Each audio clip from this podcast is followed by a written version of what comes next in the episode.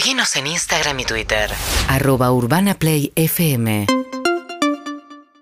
7 y 35 de esta mañana, un poquito lluviosa, con algo de viento en superficie. Va a quedar así medio desarreglado el día, pero sin grandes lluvias, y lluvias y lloviznas a lo largo de toda la jornada.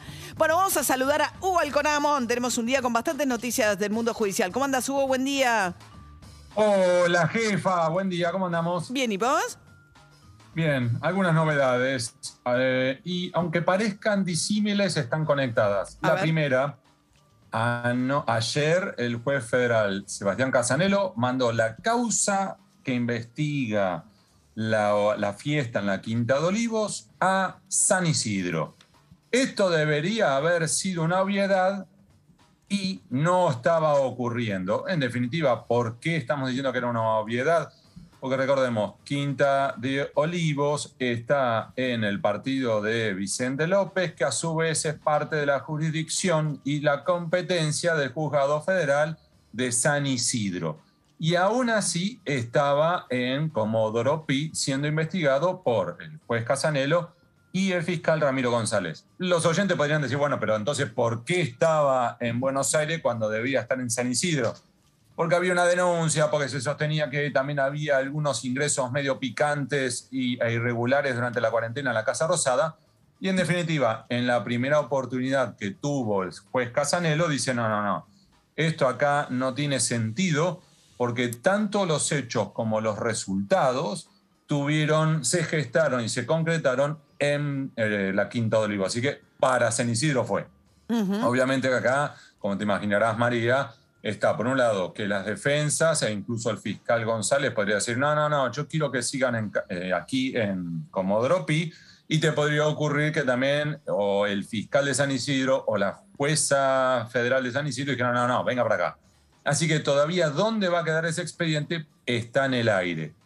Aún así, también, como te imaginarás, María, uno de los ejes que aquí está en la línea, en- en danza, es la idea del juez natural. Es decir, vos no podés elegir el juzgado que vos quieras, sino estarías incurriendo en lo que se llama forum shopping. Ahora- si a vos te toca San Isidro, San Isidro tiene que ser. Y ahí en San Isidro podría ser o el juez que estaba de turno o la jueza Sandra Arroyo Salgado, que bueno, fue la pareja del fiscal eh, Nisman, mamá de las hijas de Nisman. Eh, con lo cual es una jueza que el gobierno preferiría, o que Alberto Fernández preferiría que no se meta en el asunto del Olivos Gate, ¿no? que ahí también tenés otro vericueto por donde se te puede meter el forum shopping. ¿Por qué? Porque recordemos que al momento en que explota todo esto, ya Arroyo Salgado estaba en turno. Y curiosamente, toda esta discusión, ¿cuándo comenzó, María? Ayer. ¿Y ayer qué ocurrió? Cambió el turno. Dejó de ser Sandra Arroyo Salgado y pasó a estar en turno el juez Lino Mirabelli. Con lo cual vos también podrías decir, ¿y ahora a quién se lo tenía que mandar? Porque si Casanelo lo mandó ayer, el que ayer estaba en turno era Mirabelli. Pero a su vez podría decir, mira, pará, cuando explotó todo esto, la que estaba en turno era Sandra Arroyo Salgado, que además ya tenía un expediente. Con lo cual acá también tenés entonces la discusión. Uno, entre Comodoro Pi y San Isidro. Y dos, dentro de San Isidro, ¿A qué juez le toca? Arroyo Salgado, juez Lino Mirabelli. Igual todo esto lo que hace es postergar en el tiempo, ¿no? Definiciones y movimientos en esa causa. Supongo que eso a Alberto Fernández le viene bien.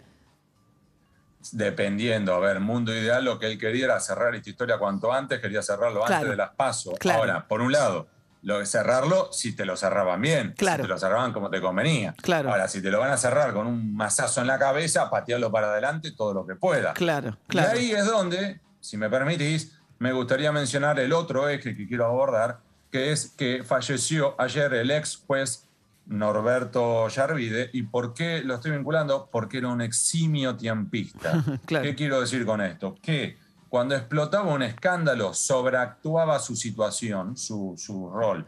Entonces, recuerdo incluso que hubo casos como el de Sueños Compartidos, que cuando hubo que allanar eh, una casa de Sergio Joclender, incluso utilizó un avión, para un helicóptero para trasladarse desde Comodoro Pi hasta el country donde vivía Sergio Joclender, con cámara de televisión siempre, antes de despegar y aterrizando, ¿no? No, Eso sí, siempre. siempre, claro. Ahora, una vez que desaparecía de la agenda mediática el caso X, Y o Z, te pisaba el expediente y parecía Riquelme en una esquina en la final del Mundial de Clubes.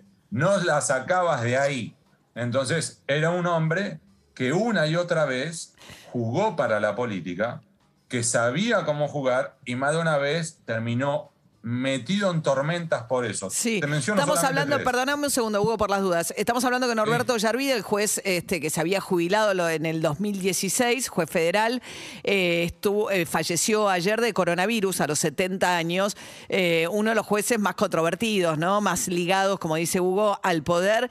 Hoy algunos diarios le recuerdan un poco selectivamente algunos de aquellos expedientes en los cuales favoreció a distintos políticos, como cuando hizo el sobreseimiento express por enriquecimiento ilícito al matrimonio Kirchner, pero le dio favores a toda la política, ¿no, Yarvide?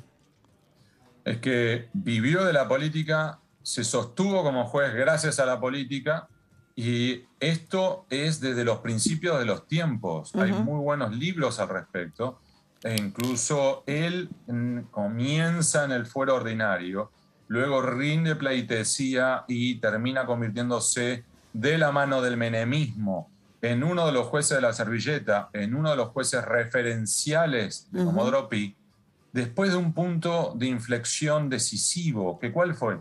Cuando él afronta todo el escándalo alrededor de Spartacus, videos, protección y demás, Eh, que era, recordemos, no un largo. prostíbulo, un prostíbulo, Claro. ¿no? Este, en el que se entiende que lo extorsionaban al propio Yarvide, que era cliente del lugar, eh, con, ¿no?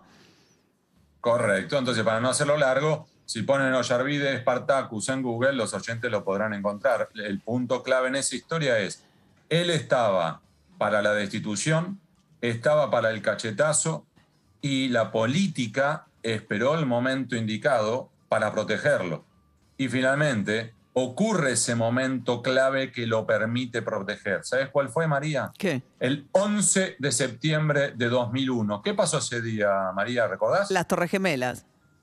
Y cuando todo el mundo estaba mirando la televisión, cómo se, cómo se desplomaban dos Sí. torres y atacaban el Pentágono y Estados Unidos evaluaba lo que podía llegar a ser en ese momento la Tercera Guerra Mundial, la política convocó a una sesión extraordinaria del Senado, votaron, salieron 21 iguales, cualquier magistrado que sale 21 iguales en un caso de destitución se va a su casa, por lo menos por dignidad de renuncia, y él en cambio, ese mismo día, mientras que todavía estaban humeantes los restos de las Torres Gemelas, él volvió a su juzgado y a partir de ahí hizo todo lo que la política le pidió. Claro.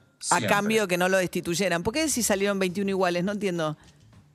Porque en el Senado, en aquel momento, cuando tuvieron que votar, la votación salió 21 que lo querían destituir, 21 que lo querían salvar. Ah, El salió empatado. beneficia Lo salvó. al magistrado. Ah, ok, no te entendía.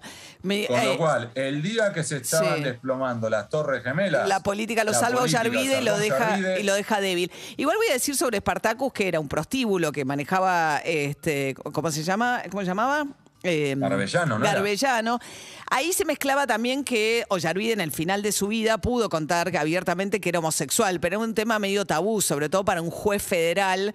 Eh, el problema era que era un lugar que funcionaba con la protección de la Policía Federal y si el juez tenía conocimiento de que ahí había delito, lo tenía que denunciar en lugar de ser cliente. Pero me parece que a mí ahí le, también hubo todo un tema de cierta eh, cuestión de hasta dónde entrar en la vida privada un magistrado que se supone que tiene que guardar no sé qué y que era como el primer juez que fue, que también se animó de alguna manera a ser abiertamente homosexual. Más allá de toda la historia que Digamos también que Sí. Norberto Yarvide era un hombre que naturalmente tendía a exponerse, tendía a contar situaciones que otros no cuentan y a vivir situaciones que otros no cuentan.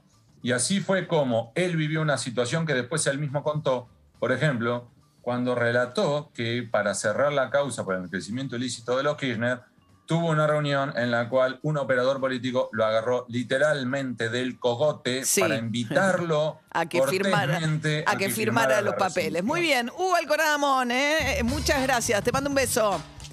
Que tengan buen día, equipo. Hasta luego. 15 minutos para las 8 de la mañana. urbanaplayfm.com